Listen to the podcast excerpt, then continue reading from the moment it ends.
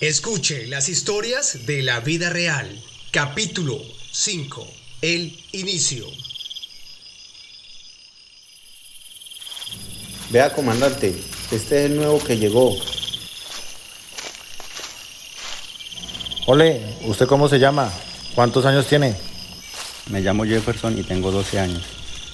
¿Y usted qué sabe hacer? Trabajar la tierra. ¿Tiene miedo?